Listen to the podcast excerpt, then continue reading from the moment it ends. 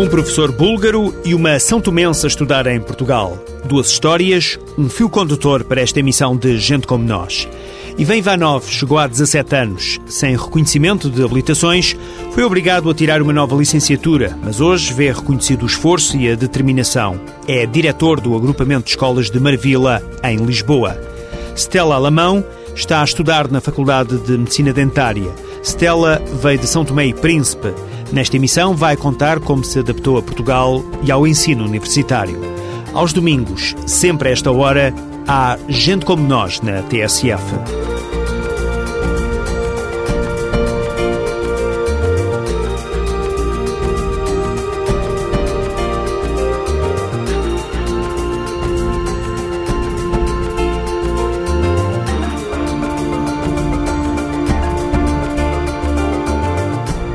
Temos várias histórias de vida para conhecer ao longo desta emissão. Relatos na primeira pessoa de quem chegou, viu e venceu.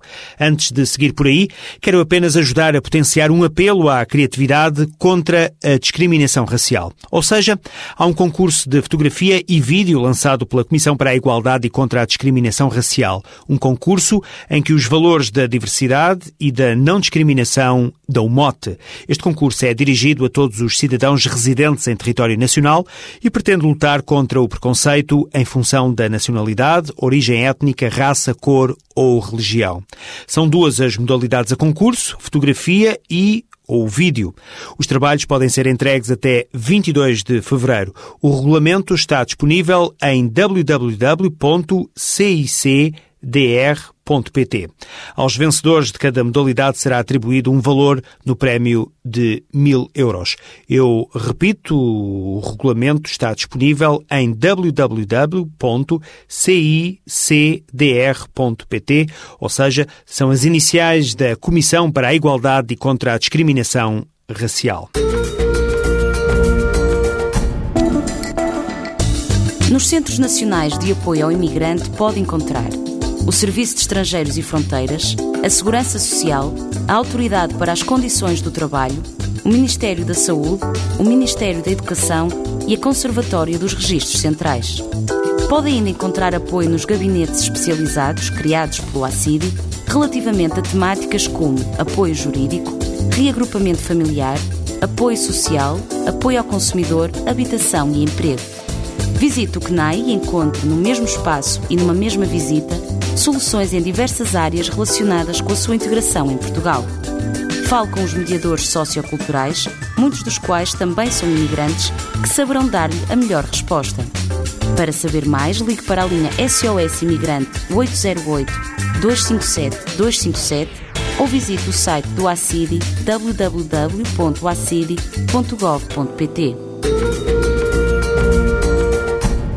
Portugal continua a ser um território muito procurado por jovens nascidos nos países africanos da língua portuguesa que decidem entrar no ensino universitário. Vamos agora conhecer um desses casos. Chama-se Stella Alamão. Em 2005 deixou São Tomé e Príncipe para estudar na Faculdade de Medicina Dentária da Universidade de Lisboa. Eu decidi vir estudar em Portugal porque eu, quando terminei o meu 12º ano em São Tomé, não tinha a possibilidade de continuar os estudos. Não havia lá uma faculdade e como eu queria fazer medicina, pior ainda, também não havia.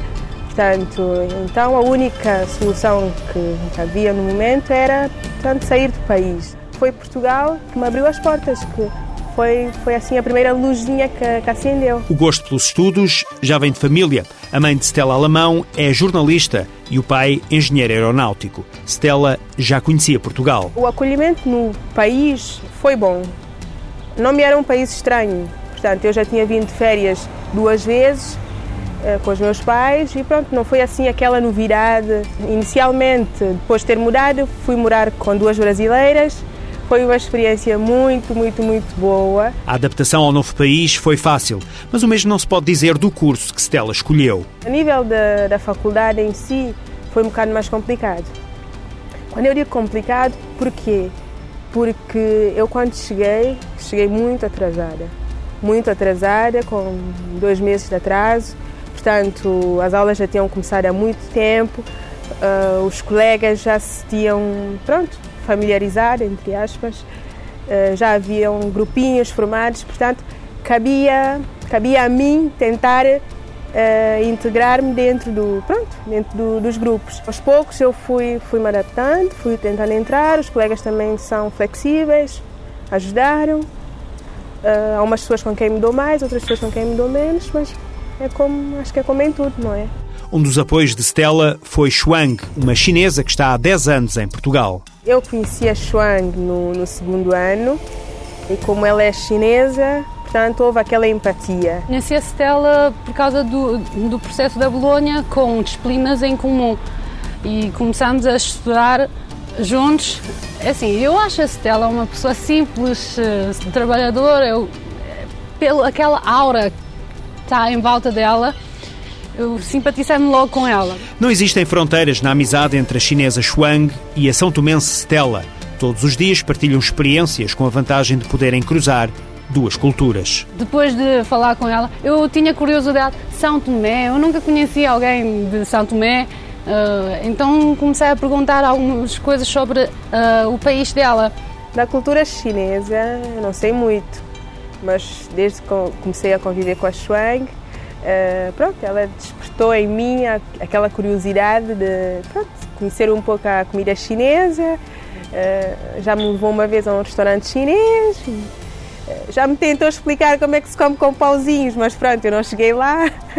Pedro Carvalho tem 26 anos, seguiu o mesmo rumo de Stella, nasceu em São Tomé e veio estudar para Portugal. Quis o destino que se conhecessem e começassem a namorar por cá. O fato de, de eu ter um namorado são tomense uh, também me ajudou muito na, na minha integração, Conheci também algumas pessoas através dele, portanto ele já está cá mais tempo que eu. Eu aqui, a princípio, quando entrei na universidade, estava a fazer Direito, na Faculdade de Direito da Universidade do Porto, e depois mudei, optei por fazer eh, Ciências Políticas e Relações Internacionais. Pedro e Stella namoram há três anos. Conheceram-se numa festa de fim de ano na casa de uns amigos. Entre vários planos, em conjunto, o regresso ao país de origem está no pensamento de ambos. Temos objetivos em comuns uh, somos estudantes universitários e eu penso que, embora a Cela discorde um bocado, mas é tanto eu como ela queremos, depois de terminar o curso, regressar para São Tomé e Príncipe. Se eu penso em voltar para São Tomé, uh, sim, sim, eu penso em voltar. Pronto, é o meu país, país que me viu nascer, é claro que a minha vontade é voltar para São Tomé.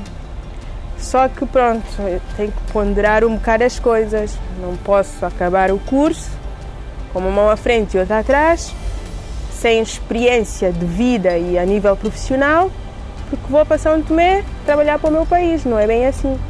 Eu gostaria de acabar o curso aqui, entrar para o mercado de trabalho, tentar trabalhar, ganhar um pouco de experiência, ganhar mão, como dizem, não é? E quem sabe, depois quando estiver mais, mais dentro do assunto, mais responsável, voltar para, para São Tomé. Stella tem 24 anos, estuda medicina dentária em Lisboa. Tem uma história de vida igual à de tantos outros jovens que procuram nos estudos, além fronteiras, uma vida melhor. Há muitos que viajam para aprender e há outros para ensinar. É o caso de Ivan Ivanov, um búlgaro licenciado em Educação Física. As complicações no leste europeu trouxeram-no para Portugal, já lá vão mais de 17 anos. Casei com uma portuguesa na Bulgária.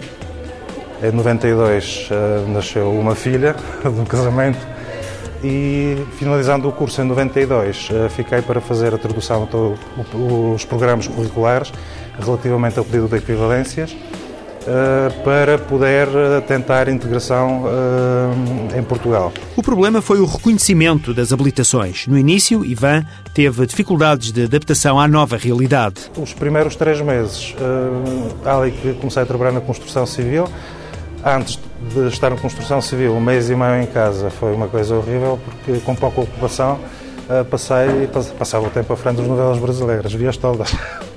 E quando cheguei a antiga, FMH para pedir equivalência, a senhora secretária disse, é brasileiro. quase com certeza que não vai ter equivalência. Para mim foi um choque. E disse, mas porquê? Cheguei, cumprimentei e saiu bom dia, que era o que tinha ficado no ouvido. Depois demorou um tempo e, apanhei bem o sotaque português. Aliás, aprendi no dia a dia. A aprendizagem da língua foi natural e Ivan decidiu tirar novamente o curso de Educação Física. Conseguiu formar-se e voltar a dar aulas. Em Portugal sempre me senti em casa. Nunca me senti como estrangeiro. Havia gargalhadas na... durante as aulas porque o português de vez em quando falhava. Uh, e especialmente nas aulas de educação física eu desconhecia a terminologia. Alguns alunos aproveitavam-se das pequenas falhas no português do professor e pregavam-lhe partidas. Há uma história que já várias vezes contei. Chegou um aluno durante uma aula de educação física, um bocadinho atrasado, com a sua mochila nas costas e disse Ó oh, setor, posso bazar? Pode o quê? Posso bazar? Não, podes. Pegou na mochila e foi-se embora. A seguir percebi. Ah, a determinação de Ivan fê-lo concretizar o sonho profissional. Desde muito pequeno quis ser professor. Aliás, é, quando vai dentro e seguimos o que é que nós gostamos e conseguimos, ah, uma pessoa sente-se em parte realizada. Agora, trabalhar no que gosto, ir para o trabalho com prazer e com gosto, isso é que desejo a todos os meus alunos para se formar e tirar o curso que lhe dá verdadeiramente prazer. Hoje, Ivan Ivanov é diretor do agrupamento de escolas de Marvila, em Lisboa. O contacto direto com os alunos é para o professor búlgaro a solução para muitos problemas. Sempre achei que uh, transmitir aos mais novos os valores que trabalho, muito trabalho, uh, muita persistência, muito acompanhamento eh, das famílias e é o que é que penso os meus alunos também relativamente à problemática existente na escola, quando há problemas, para eles se habituarem a dividir em casa, a falar com a família, a contar o que é que se passa no dia a dia da escola, porque para nós eh, este contacto, este meio de ligação se torna muito uh, útil para a resolução de qualquer tipo de problemas. O agrupamento de escolas de Marvila tem mais de 750 alunos e, segundo o relatório da Inspeção-Geral de Educação, é um dos melhores. Na auscultação aos alunos, percebemos que o professor búlgaro está bem cotado nas diversas opiniões escutadas. Ele ajuda os alunos quando é preciso, ele faz com que a escola uh, seja. Não, não, haja, não haja muitas confusões na escola. O professor é bonito, dá educação aos alunos, faz tudo para ter a escola bonita. Essas coisas assim. É simpático. Uh, gosta de tratar bem os alunos, faz tudo para que corra bem a escola. As estratégias pedagógicas usadas por Ivan Ivanov têm tido sucesso junto da comunidade escolar. O reconhecimento é feito pelos próprios alunos. Conhecemos-nos todos, demos-nos bem e, no fundo, eh, estamos todos com as mãos dadas e unidos para tentar melhorar. O professor búlgaro sempre foi muito exigente e determinado. Ivan Ivanov aterrou em Lisboa em 1992 com uma licenciatura em Educação Física, mas teve de voltar a formar-se para seguir o sonho de dar aulas em Portugal. Batalhou e conseguiu. É a velha máxima do querer é poder.